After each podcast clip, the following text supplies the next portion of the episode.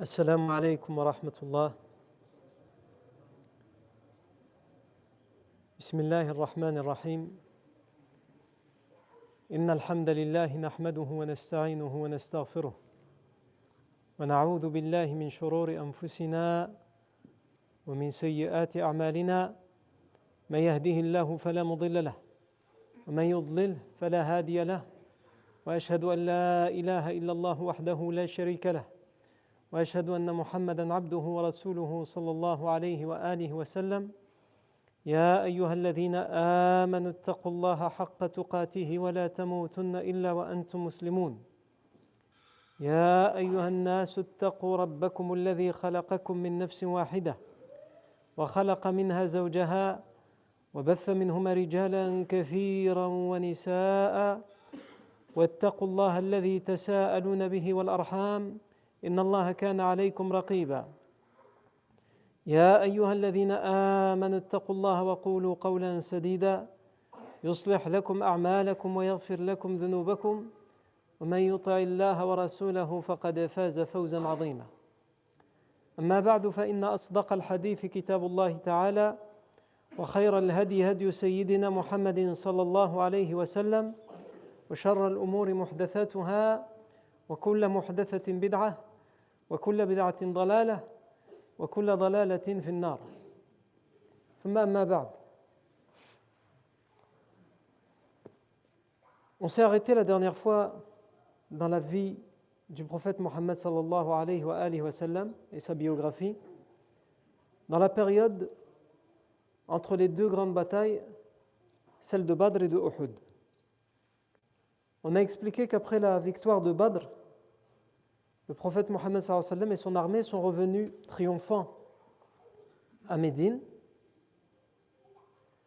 que pendant les deux à trois mois qui ont suivi, le sort des prisonniers a été réglé. Il y a eu la négociation euh, pour la libération des prisonniers idolâtres. Et on a expliqué que sept jours à peine après être revenu al-Madin al-Munawwara, la tribu des Bani Sulaym menaçait d'attaquer par surprise la ville de Médine. Donc le prophète a devancé cette menace et il les a attaqués avant d'être attaqués. Mais ils ont pris la fuite avant que le prophète arrive sur place. Ensuite, après les Bani Sulaym, il y a eu la tribu juive des Bani Qaynuqa qui ont ouvertement rompu le pacte d'alliance, de non-agression et de vivre ensemble qui avait été signé avec le prophète Mohammed. Et donc le prophète les a assiégés et finalement il les a euh, fait exiler. Après la tribu des Bani Qaynuqa, il y a eu la tentative d'assassinat qui a été euh, réfléchie par Safwan ibn Umayyah et dans laquelle devait euh, la mettre en pratique Umayr ibn Wahb al-Jumahi, anhu, qui a résulté non pas par l'assassinat du prophète mais par la conversion de l'exécutant, c'est-à-dire de Umayr ibn Wahb al-Jumahi.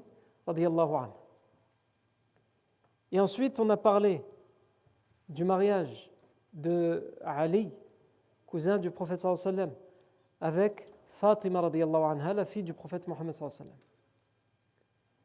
C'est ainsi que s'est terminée la deuxième année de l'Égir. Mais la troisième année de l'Égir a commencé dès le mois de Muharram par une menace.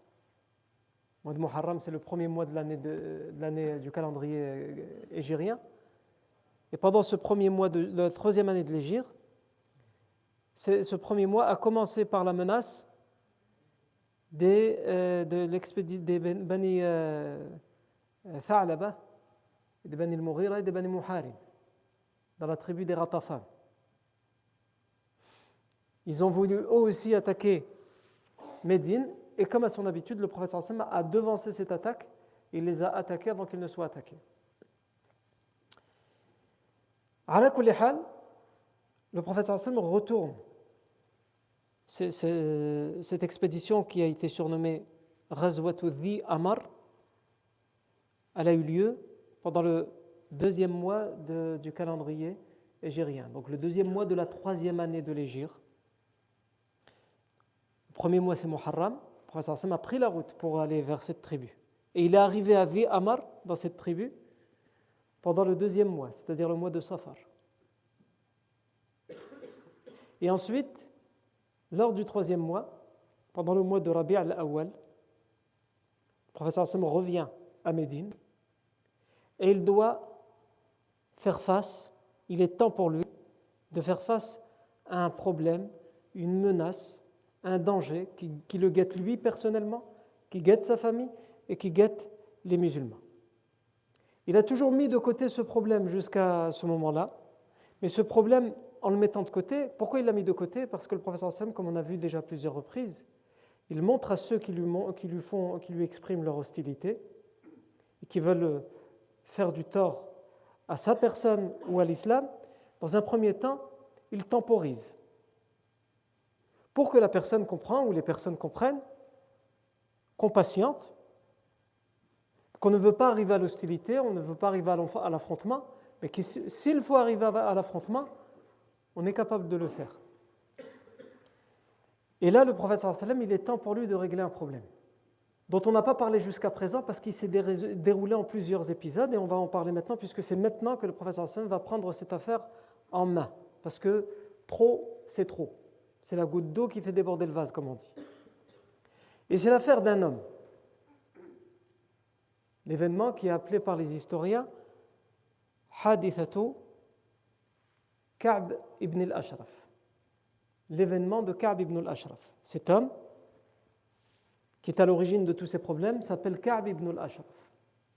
Avant de venir exactement à, qui est cet homme et ce qu'il a fait, et pourquoi le professeur doit prendre une décision concernant cet homme, comme à notre habitude, ce récit qu'on va raconter est-il authentique ou non? Tout d'abord, ce récit a été rapporté par tous les historiens de Siran Nabawiya. Tous lui donnent une importance et on a dit que on a déjà vu à plusieurs reprises que même certains événements qui sont jugés faibles dans la chaîne de transmission, quelquefois, ils ne sont pas rapportés par tous les historiens, ils sont rapportés par quelques historiens, donc on ne leur donne pas une grande importance. Ou quelquefois, certains qui sont jugés faibles sont rapportés par tous les historiens, donc ça leur donne quand même une certaine force dans le, dans le récit, dans la narration. Parce que ça reste de l'histoire, même si c'est faible, tant qu'on n'en tire pas un décret qu'on va mettre en pratique, un hukm shara'i. Mais ici, non seulement il a été pris en compte par tous les historiens de la Sirah Nabawiya, mais en plus, on est capable de dire que c'est un récit qui a eu lieu. Vraiment, il a eu lieu, qui est authentique, parce qu'on retrouve ce récit, cet événement, dans Sahih al-Bukhari. On le retrouve également dans Sahih Muslim, dans les deux authentiques. On le retrouve chez le Bukhari et chez Muslim. On le retrouve chez l'imam Ahmad, on le retrouve chez Abu Daoud, on le retrouve évidemment chez Ibn Ishaq, Tabari, Al-Barawi et bien d'autres.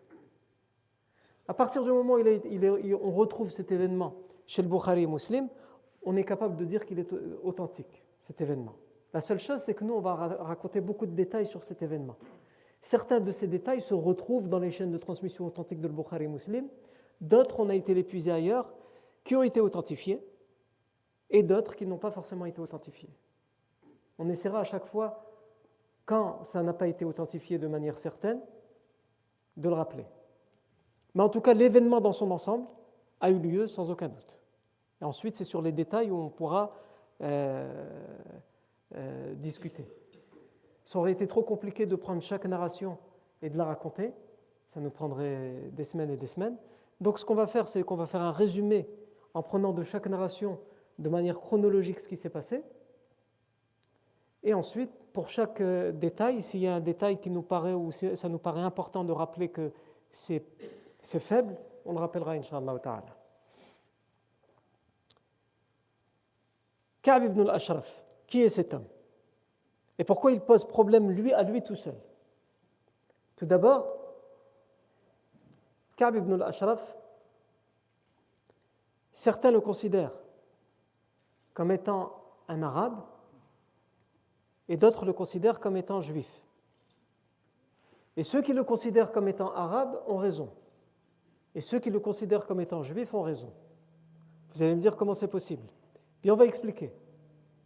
Son père était un arabe de la tribu, de la grande tribu des Taïs. Taïs, c'est une grande tribu, et dans sous cette tribu, il y a des branches tribales. Et lui, il appartient plus précisément à la, tribu, à la, branche tribale des Bani Nabhan, de la grande tribu des Taïs, qui sont des Arabes. Et son père, qui était de cette tribu, était ce qu'on appelait un Sourlouk, faisait partie des Sa'alik de l'époque. Les Sourlouk à l'époque, c'était euh, ceux qui étaient reniés par leur tribu ou qui avaient dû fuir leur tribu parce qu'ils étaient recherchés par, leur propre tribu ou par une autre tribu. Et son père faisait partie de ces gens-là. Pourquoi? Parce qu'il avait tué quelqu'un et ensuite il avait pris la fuite. À l'époque, quand on tuait quelqu'un, il fallait être tué. Donc lui, évidemment, il ne voulait pas se faire tuer après avoir tué, donc il a pris la fuite. il s'est réfugié où? Donc ça, on parle de ça, c'est avant l'arrivée du prophète, avant, avant l'islam. Il s'est réfugié dans la ville de Medina qu'on appelait à l'époque Yathrib. Donc il s'est réfugié à Yathrib, al Medina, et il a signé un pacte de protection avec la tribu juive de Médine des Bani Nadir. Et quand il arrive là, il arrive sans famille, puisqu'il a laissé tout le monde euh, dans sa tribu. Il se sait pourchasser, rechercher. Donc il commence sa vie à zéro. Et chez les Bani Nadir, il va se marier avec euh, la femme d'un chef juif de la tribu juive des Bani Nadir, qui s'appelle Aqilatu bintu Abil Huqayq. Il va se marier avec elle. Et ils vont avoir comme enfant, ce mariage va donner euh, naissance à un fils qui est l'homme qui nous euh, concerne dans cette affaire, Ka'b ibn al-Ashraf. Ka'b ibn al-Ashraf. Donc on comprend avec ce qu'on vient de dire que Ka'b ibn al-Ashraf, il a un père arabe et une mère juive. Et pour les Arabes, et même avec l'arrivée de l'islam, l'islam va confirmer ça, le, lien de sang on le reconnaît à travers le père. Un tel, fils d'un tel, fils d'un tel. Par exemple, les fuqaha, les juristes se posent la question quand euh, quelqu'un, on ne sait pas déterminer, quelqu'un, par exemple, admettons quelqu'un il meurt, ça peut arriver, surtout ici en France. Quelqu'un il meurt et on a parmi sa famille des gens qui nous disent il était musulman, il faut s'occuper de lui comme un musulman, faire le janaza, faire le lavage, etc., l'enterrer comme un musulman. Et une autre partie de la famille qui disent pas du tout, il n'était pas musulman. Ça, peut, ça arrive. Il y en a la pratique, elle n'était pas apparente chez cette personne, et peut-être qu'il n'a pas exprimé clairement ses convictions, et donc les familles se déchirent. Souvent, quelquefois, des familles qui sont. Il y a des membres des deux religions. Ça m'est déjà arrivé plusieurs fois de, devoir euh, regarder dans ce genre de litige. Les fuqaha euh, s'accordent à dire quand il y a un doute. D'abord, il faut, il faut essayer de, de voir parmi les témoignages, etc., ce qui paraît le plus sûr. Mais si on n'arrive pas à déterminer clairement la religion de la personne, les fuqaha, les juristes musulmans, considèrent qu'on doit tenir en compte la religion du père. Et ça, c'était une habitude aussi chez les Arabes. Il y en a le lien d'ascendance ou le lien de descendance était déterminé par le lien du père. Et on sait que chez les juifs, être juif se transmet par la mère. C'est pour ça que je vous ai dit en commençant, cet homme, certains le considèrent comme juif et d'autres le considèrent comme un arabe. Et tous les deux ont raison. Il y en a pour les juifs, être juif, c'est avoir une mère juive. Peu importe la religion du père, ils ne regardent pas la religion du père. Il suffit d'avoir une mère juive pour être considéré comme un, juif, un vrai juif. Et chez les juifs, quelqu'un qui se convertit au judaïsme sera moins juif que celui qui est né, d'une mère juive et d'un père euh, non juif. Donc c'est vraiment un lien qui est très important. Donc il est considéré comme un juif par les juifs. Alors que chez les Arabes, il est considéré comme un arabe puisqu'il est le fils d'un des vagabonds, d'un des Sa'alik, de Tayyé et de Bani Nabal.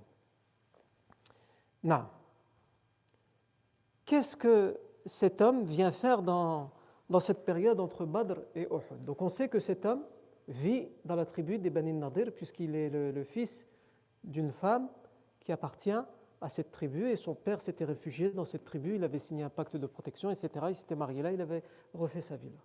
Donc il est considéré comme, ben, comme un juif de Bani Nadir et il est, il est, très respecté dans la tribu des Bani Nadir.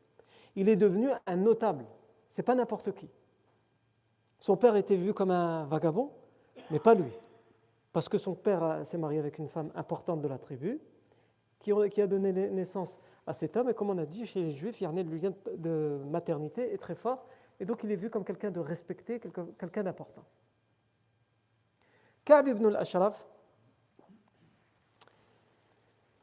c'est quelqu'un qui est concerné par le pacte que les Bani Nadir ont signé avec le prophète sallallahu Nous, on avait expliqué que les Bani Nadir, comme les Bani Qaynuqa, qui viennent de le rompre quelques mois auparavant, et comme les Bani Quraïda qui ne l'ont pas encore rompu, ont signé un pacte de vivre ensemble avec le prophète sallam dès que le prophète sallam est arrivé à Médine.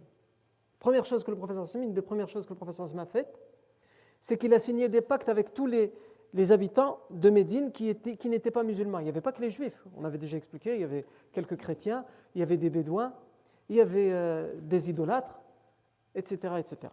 Et il a signé avec tout le monde, voilà, alors on peut être différent, on peut croire en des choses différentes, mais ce qui compte, c'est qu'on arrive à se respecter les uns les autres et à vivre en harmonie ensemble. Et donc il avait mis en place ce qu'on avait appelé, nous, à l'époque, la constitution de Médine, parce que ça ressemble vraiment à ce qu'on appelle aujourd'hui une constitution, et on peut même prétendre qu'un des premiers modèles de constitution qui a été mis en place vraiment par un État, c'est la constitution, ce que nous on appelé la constitution de Médine.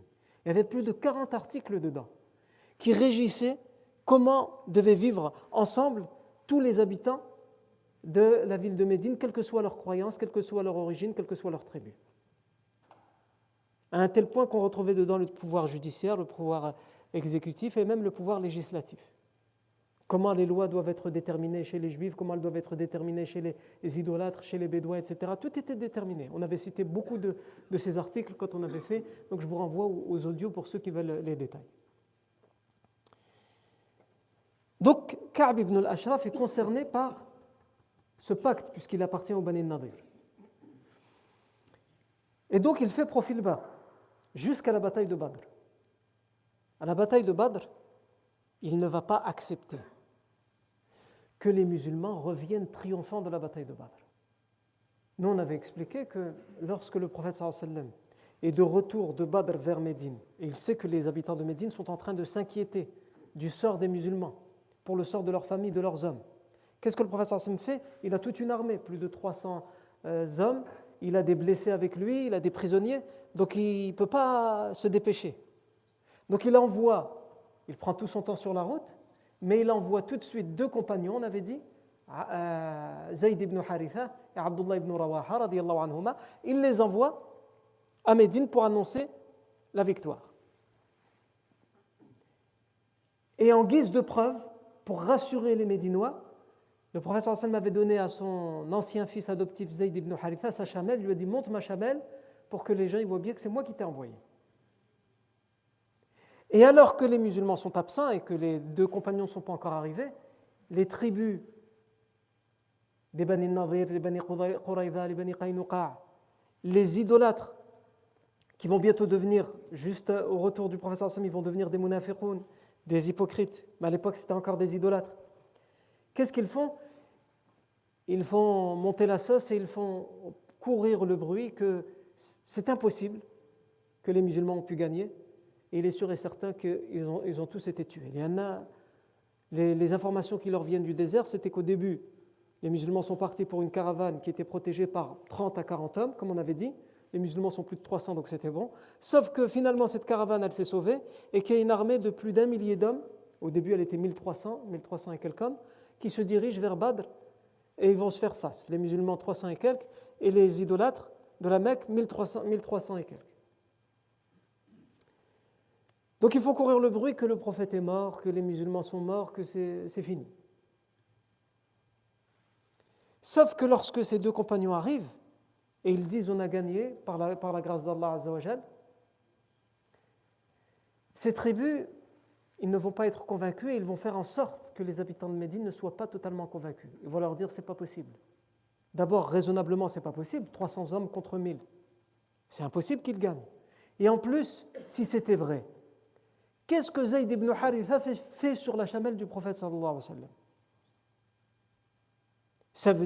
S'il y, a, la chamelle du prophète sans le prophète, ça veut dire que lui n'existe plus, il n'est plus là, il a été tué. Il, vous dit juste ça parce qu'il n'ose pas vous dire la vérité. Ils veulent juste vous rassurer. Et donc ça a mis le doute et ça fait inquiéter les habitants de Médine. Donc ils participent à terroriser les habitants de Médine. Et lorsqu'ils voient que finalement le Hassan arrive triomphant avec son armée à Médine, les musulmans, alhamdulillah, ils sont rassurés. Mais les autres tribus, ils vont finalement garder le silence parce qu'ils sont tenus par un accord. Et si 300 hommes ont gagné contre 1000, ils ont intérêt à faire attention. Sauf que certains ne vont pas l'entendre comme ça. Cette équipe, par exemple, la tribu des Bani Qaynuqa, ils vont ouvertement rompre le pacte et on a vu ce que ça a donné. Et il y a certaines personnes, parmi lesquelles Ka'b ibn al-Ashraf et d'autres, les autres on y reviendra plus tard, mais certaines personnes, comme Ka'b ibn al-Ashraf, parmi les autres tribus comme celle des Bani Nadir, qui eux, malgré le fait que leurs tribus vont dire bon, ils ont gagné, donc chute, on verra plus tard comment on pourra faire pour les combattre? Mais pour l'instant, d'apparence, tenons-nous au pacte. Renouvelons le pacte de non-agression avec le prophète Mohammed. Mais certains hommes, en aparté, ne le voient pas de cette manière-là, et parmi ces hommes-là, il y a Ka'b ibn al-Ashraf. Et ça, ça nous est bien rapporté par Ibn Ishaq, dans une chaîne de transmission qui a été authentifiée, et par Tabari, et les commentateurs de, Tabari l'ont également authentifié, qui nous dit que Ka'b ibn al-Ashraf, il a dit lorsque la, nouvelle de la, la nouvelle leur est, parvenue. Quelle nouvelle? La nouvelle de la, victoire de Badr. Il a dit Waylakum hada Malheur à vous? Est-ce que ça c'est vrai? Waylakum hada Malheur à vous? Est-ce que ça c'est vrai? Il va dire, est-ce que toutes ces personnes, أترون أن محمدا قد أصاب هؤلاء الذين يسمي هذان الرجلان يعني زيد بن حارثة وعبد الله بن رواحة Est-ce que vous pensez vraiment que Mohammed, sallallahu alayhi wa sallam, lui dit pas sallallahu alayhi wa sallam, c'est nous qui le disons, a vraiment réussi à décimer, à vaincre toutes les personnes que ces deux-là citent, les deux compagnons qui ont été envoyés par le prophète à Médine pour annoncer la, bonne nouvelle de la victoire. Est-ce que vous pensez vraiment qu'ils ont réussi à, avoir le dessus sur Abu Jahl, sur Utbah, sur euh, Shayba, sur, euh, et j'en passe?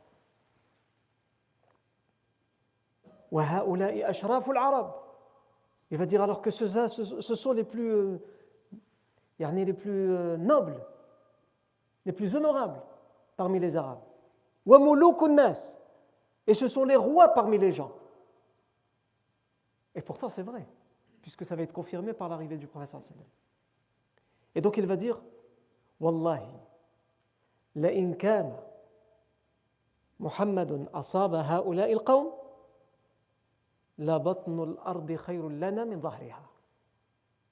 je jure par Dieu que si Mohammed a vraiment eu le dessus sur tous ces gens-là, alors être à l'intérieur de la terre vaut bien mieux pour nous que d'être au-dessus. C'est mieux pour nous de mourir que d'être vivants. C'est ça qu'il veut dire. Et donc lui, il ne le voit pas ainsi, on le voit dans ses propos. Et lorsque ça va être confirmé, qu'est-ce qu'il nous dit le hadith ou le athar? Il nous dit Et lorsque l'ennemi d'Allah, en parlant de Ka'b ibn al-Ashraf, a eu la certitude, a eu la confirmation de cette information, en voyant arriver l'armée des musulmans,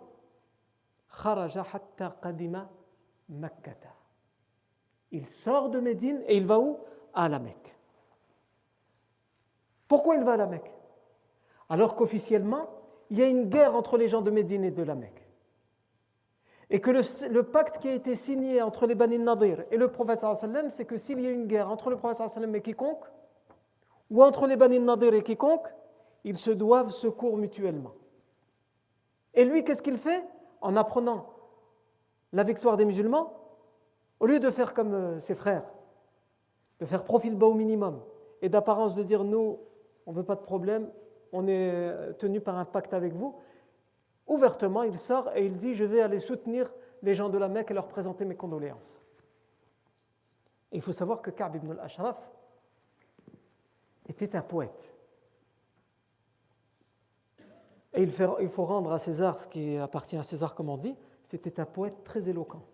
Malgré son hostilité et sa haine envers le prophète c'était un poète très éloquent. Et il faisait beaucoup, beaucoup de mal à l'islam, au prophète avec sa langue. Et euh, Ka'b ibn al-Ashraf était euh, décrit physiquement comme quelqu'un de grand et d'imposant. Non seulement il inspirait le respect par rapport au fait qu'il était le, fils d'une notable des Nadir, et aussi physiquement il, inspirait crainte et respect. Et il était connu pour être quelqu'un de très beau et de très séduisant. Et ça c'est important. Pourquoi il nous raconte ce détail? Vous allez comprendre que ce détail est important par rapport à ce qu'on va raconter par la suite. Ka'b ibn al-Ashraf, il se rend donc à Mecca. Et il fait les poèmes. il soutient les gens de la Mecque. Il pleure avec eux dans ses poèmes. Et il les galvanise. Il vient nourrir leur euh, désir de vengeance à travers ses poèmes. À un tel point qu'il dira dans une de ses rimes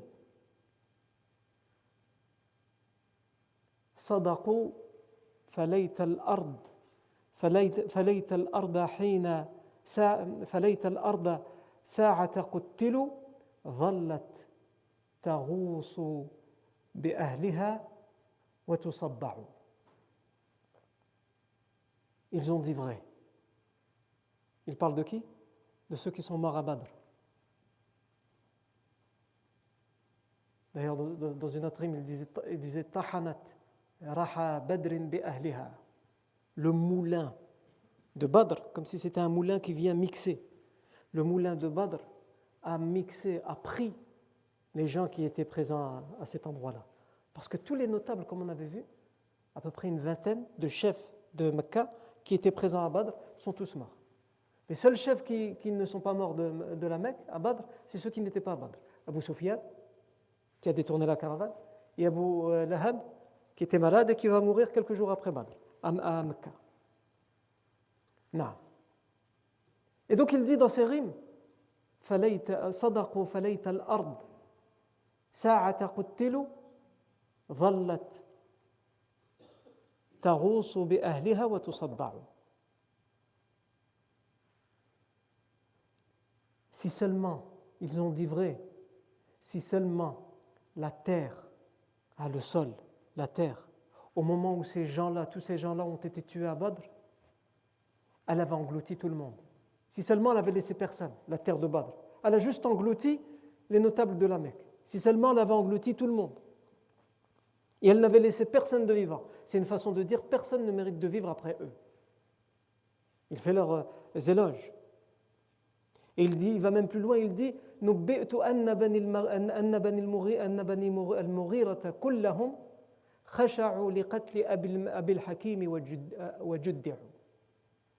et on m'a informé que la tribu Bani al tous, sans exception, ont été remplis de frissons lorsqu'ils ont appris la nouvelle de la mort d'Abul Hakim.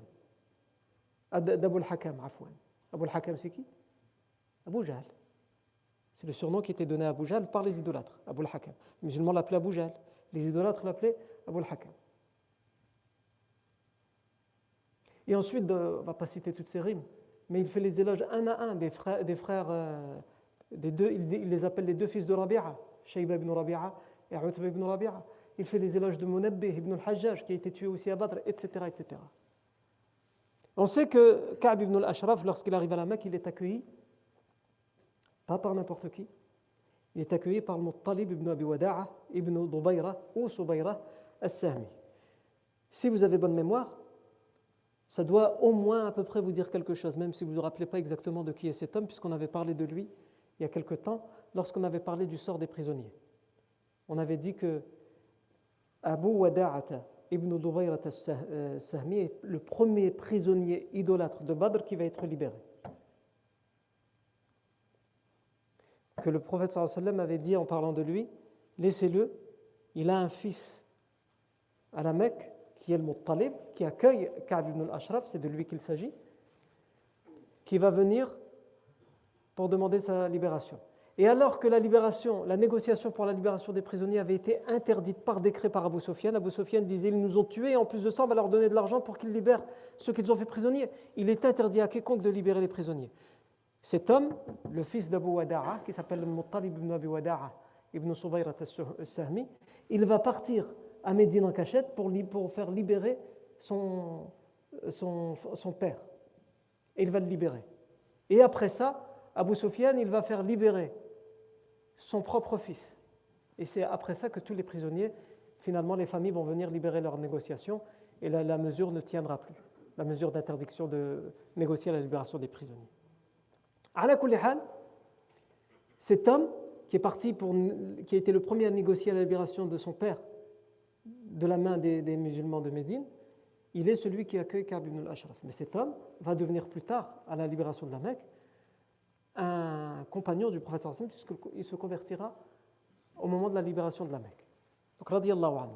En tout cas, on sait qu'il a été accueilli par cet homme, quand il n'était pas encore compagnon. Ka'b ibn al-Ashraf va aller plus loin dans, dans, dans ses poèmes. On ne peut pas citer certaines choses qui sont obscènes. Il ira jusqu'à il ira jusqu'à faire preuve d'obscénité dans ses poèmes à l'égard des femmes musulmanes.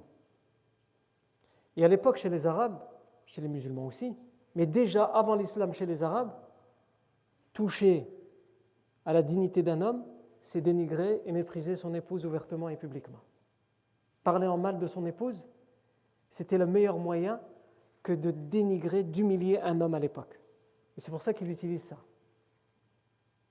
Et donc il utilise des termes extrêmement obscènes où il fait euh, savoir qu'il désire telle femme ou telle femme à un tel point qu'il va jusqu'à dénigrer et euh, se moquer de Umm al-Fadl,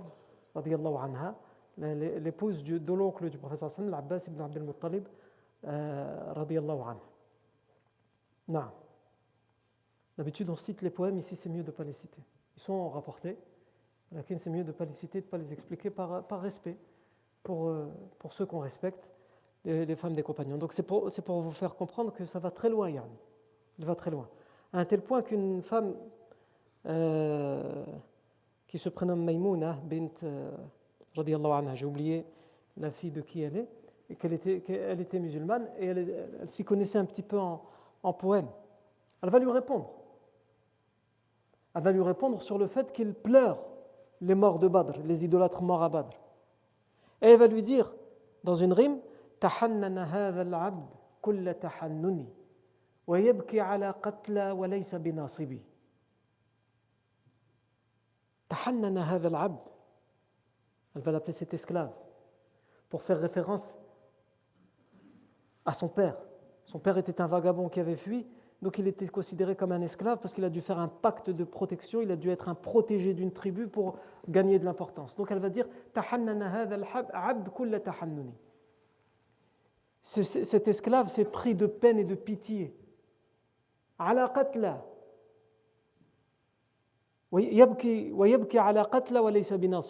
Et il pleure pour des morts et il ne s'en lasse pas de pleurer pour ces morts-là. Pour elle, il ne mérite pas qu'on pleure pour eux. Et elle le fait savoir. Et elle veut, avec euh, ce qu'elle connaît de la poésie, lui répondre. Sauf que lui, évidemment, il ne se laisse pas là. On a dit c'est un poète éloquent. Donc il lui répond en reprenant exactement le même euh, phrasé. vous savez, dans la, poésie arabe, il y a des règles qu'il faut respecter. Il y a, ce qu'on appelle buhur shi'r. 16 façons de faire des rimes en arabe. Et si tu fais une façon, tu dois suivre cette façon et ces règles dans tout ton poème. Tu ne peux pas prendre une rime d'une certaine manière et la rime d'après faire avec une autre manière. Si tu as commencé ton poème d'une manière, tu dois respecter les règles de cette manière-là. Il y en a 16 en tout qui sont compliquées à expliquer ici et c'est extrêmement technique. Mais lui, qu'est-ce qu'il va faire? Et Ça, c'était les plus grands poètes qui faisaient ça. C'est qu'il va lui répondre avec les mêmes rimes et avec le même phrasé. C'est-à-dire, il va respecter le nombre de, syllabes qu'elle a choisi elle et le bahr qu'elle a choisi elle. Non. Et il va lui répondre Kuntu abki. Non. Est-ce qu'elle se, moque de moi? bi'ibratin. Parce que je pleure en tirant des leçons.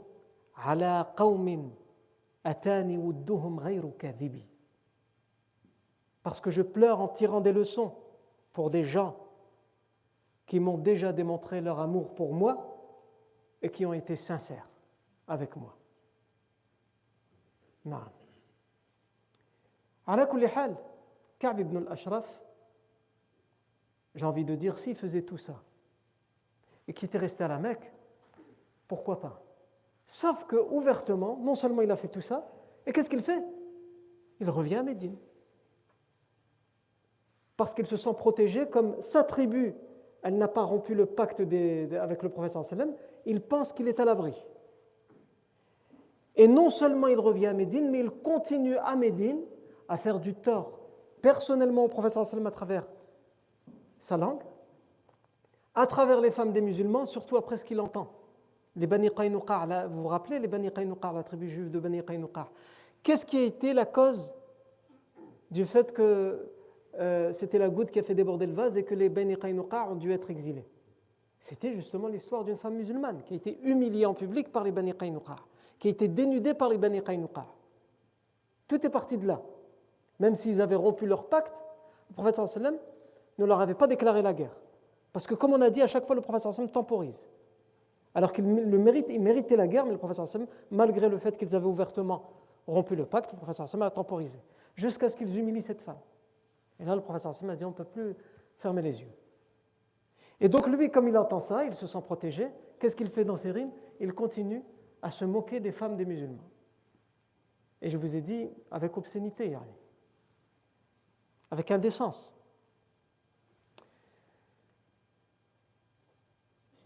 Et là, le prophète sallam va devoir prendre une décision. Et il n'est pas tout seul. Ça donne des idées à d'autres comme un certain Abu Rafi' dont on parlera plus tard. Et donc le professeur sallam considère à ce moment-là qu'il faut absolument donner un exemple. si on résume, qu'est-ce qu'il a fait Ka'b ibn al-Ashraf? Il a ouvertement dénigré, humilié le prophète Mohammed dans ses poèmes. Il a ouvertement dénigré, humilié les musulmans de manière générale et leurs femmes en particulier il a montré ouvertement, publiquement, son soutien aux gens de la Mecque. Salam ibn Mishkan l'a déjà fait avant lui. Vous vous rappelez de c'est qui Salam ibn Mishkan Ce rabbin qui avait euh, offert l'hospitalité à Abu Sufyan?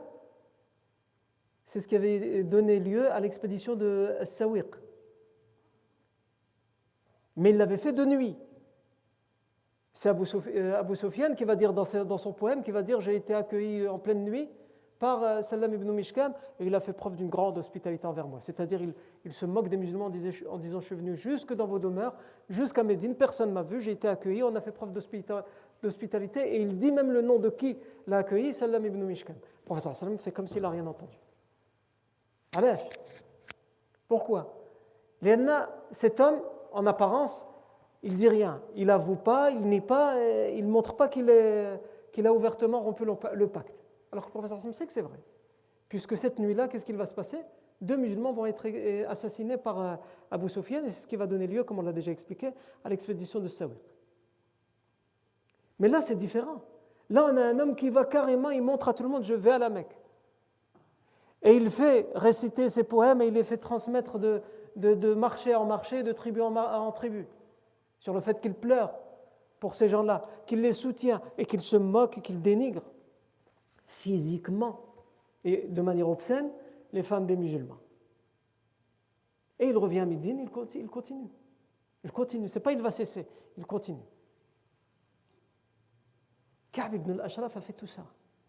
Et ouvertement, il rompt, lui de manière personnelle, pas sa tribu des Bani Nadir, mais ouvertement, il rompt le pacte qui le lie d'une certaine manière au prophète Mohammed. Et donc à ce moment-là, le prophète va rassembler ses compagnons et il va dire من لكعب بن الأشرف فإنه قد آذى الله ورسوله Et dans une autre version, من لكعب بن الأشرف فإنه قد استعلن بعداوتنا Qui pour Ka'b ibn al-Ashraf C'est-à-dire qui va régler son affaire Qui va s'occuper de lui فإنه قد آذى الله ورسوله parce qu'il a fait trop de tort à Allah et son messager. Et dans une autre version, parce qu'il a ouvertement montré son hostilité envers nous. Ça, c'est très important de comprendre cette phrase, ça, confirme ce que je vous dis tout le temps. Le professeur sallam juge selon le paraître. Il sait très bien que les Bani Nadir et les Bani euh, Quraïda, ils se méfient de lui et ils ne veulent pas de ce pacte de non-agression, mais c'est juste que pour l'instant, ils n'auront aucun autre choix. Mais à partir du moment où ouvertement, ils n'auront pas ce pacte, professeur Salem, ouvertement, ils ne les attaquent pas et ils n'affirment pas d'hostilité envers eux. Ils les jugent en fonction de leur apparence, de ce qu'ils montrent en apparence. Sauf que cet homme, il dit à propos de cet homme, il montre ouvertement notre hostilité. Et c'est trop, il a fait trop de choses. On ne peut pas laisser passer. Les nassés, le professeur Sam laisse passer tout ça. Qu'est-ce qui va se passer? D'autres vont le faire. Et le professeur Sam ne prend cette décision que parce que d'autres commencent à faire comme lui. Comme Abu Rafi' sur lequel on reviendra plus tard, Inch'Allah. Et là, un homme parmi les compagnons, radiallahu anhu, va dire Ana ya Rasulallah. C'est moi qui ai pour cette affaire au messager d'Allah.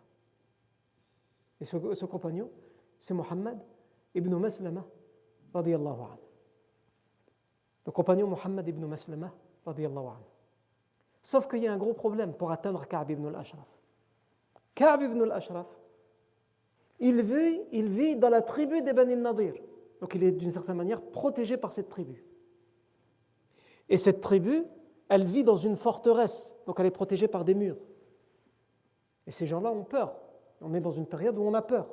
D'abord parce qu'on a peur que Médine soit attaqué, qu'on les considère comme des Médinois comme les autres et d'une autre part parce qu'ils se méfient aussi du professeur et des musulmans, ils se disent, ils savent très bien qu'on n'est pas, qu'on les aime pas, donc peut-être qu'ils pourraient nous attaquer par surprise. Donc ils surveillent la nuit, ils ferment toutes les portes, ils ne laissent pas les portes ouvertes. Et en plus, Ka'b ibn al-Ashraf, qui est quelqu'un de riche, à l'intérieur de la forteresse, lui aussi, sa maison est comme une forteresse. D'abord, il faut rentrer dans la tribu des Bani Nadir, et quand tu es rentré dans la tribu des Bani Nadir, il faut réussir à rentrer auprès de Ka'b ibn al-Ashraf. Et évidemment, Ka'b ibn al-Ashraf, avec tout ce qu'il a fait, il se sait menacé. D'ailleurs, dans une version qui n'a pas été authentifiée, mais qui est rapportée par euh, al-Hafiz ibn Hajar dans Fath al-Bari, on nous dit que Ka'b ibn al-Ashraf avait même fait quelque chose d'autre. Mais je n'ai pas insisté dessus parce que cette chaîne de transmission n'a pas été authentifiée. Elle est, considérée comme mursal. Elle, s'interrompt au niveau des, des. À la on nous raconte que Ka'b ibn al-Ashraf avait même, avec certains notables des Bani Nadir, fomenté, préparé une tentative d'assassinat du prophète sallallahu Il leur avait dit invitez-le à un repas, et lorsqu'il viendra à ce repas, moi je viendrai pour le, tuer, si vous n'osez pas le tuer. Le prophète sallallahu avait répondu à cette invitation, sauf qu'il était parti plus tôt. La version, la narration qui n'est pas authentique, ne précise pas pourquoi il est parti plus tôt. Probablement, Allah c'est une hypothèse qu'on fait, parce que si cet euh, événement est vrai, puisqu'on a dit qu'il n'a pas été authentifié, probablement parce qu'il a reçu la révélation. Et donc Kab ibn al-Ashraf n'a pas pu l'assassiner. Si cette version est vraie, comme on l'a dit, mais elle a été euh, jugée faible par beaucoup de muhaddith. On peut rajouter ça à son casier judiciaire, à Kab ibn al-Ashraf. Donc, le professeur sallam, il dit من لكعب بن الأشرف فإنه قد استعلن بعداوتنا فإنه قد آذى الله ورسوله Qui va s'occuper de lui il a, il a fait trop de tort à Allah et son message. Mohammed ibn Maslama va le faire. Le professeur sallam lui fait confiance, il dit vas-y. Il lui dit par contre, Mohammed ibn Maslama, il dit par contre, m'autorises-tu à tout dire et à tout faire pour l'atteindre Parce que c'est difficile de l'atteindre. Comment je vais faire pour qu'il gagne ma confiance? Ça veut dire qu'il va peut-être avoir besoin de mentir. il va peut-être avoir besoin de dire des choses extrêmement graves pour lui faire gagner la confiance et qu'il le laisse s'approcher de lui. C'est évident que Ka'b ibn al-Ashraf, avec son casier judiciaire, il se sait menacé, donc il ne va pas laisser n'importe quel musulman s'approcher de lui. Et le professeur sallam va l'autoriser. Fais ce qu'il faut faire. Et dis ce qu'il faut dire.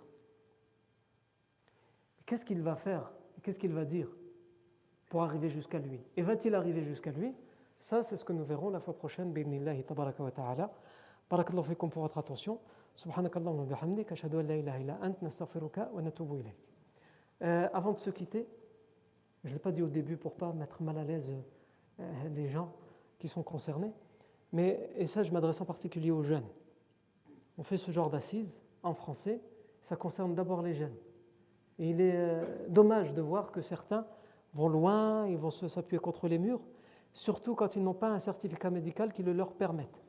J'entends par certificat médical des problèmes de dos, lumbago, etc.